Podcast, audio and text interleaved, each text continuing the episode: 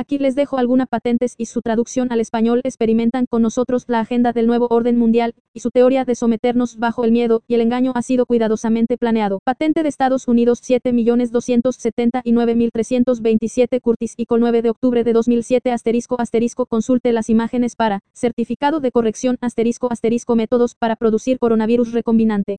Abstracto.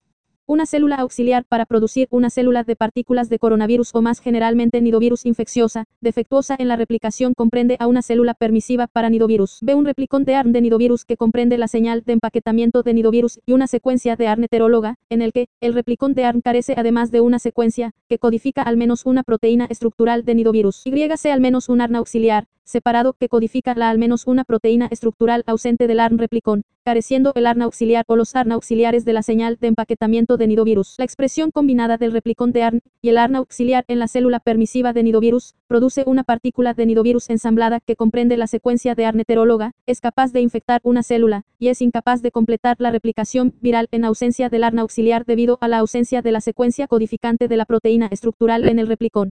Empaquetado. También se describen las composiciones para su uso, en la fabricación de dichas células auxiliares, junto con las partículas virales producidas a partir de dichas células, las composiciones de dichas partículas virales y los métodos para preparar y utilizar dichas partículas virales. Patente de Estados Unidos 7.151.163 Ericsson, col 19 de diciembre de 2006 Agentes antivirales, para el tratamiento, control y prevención de infecciones por coronavirus.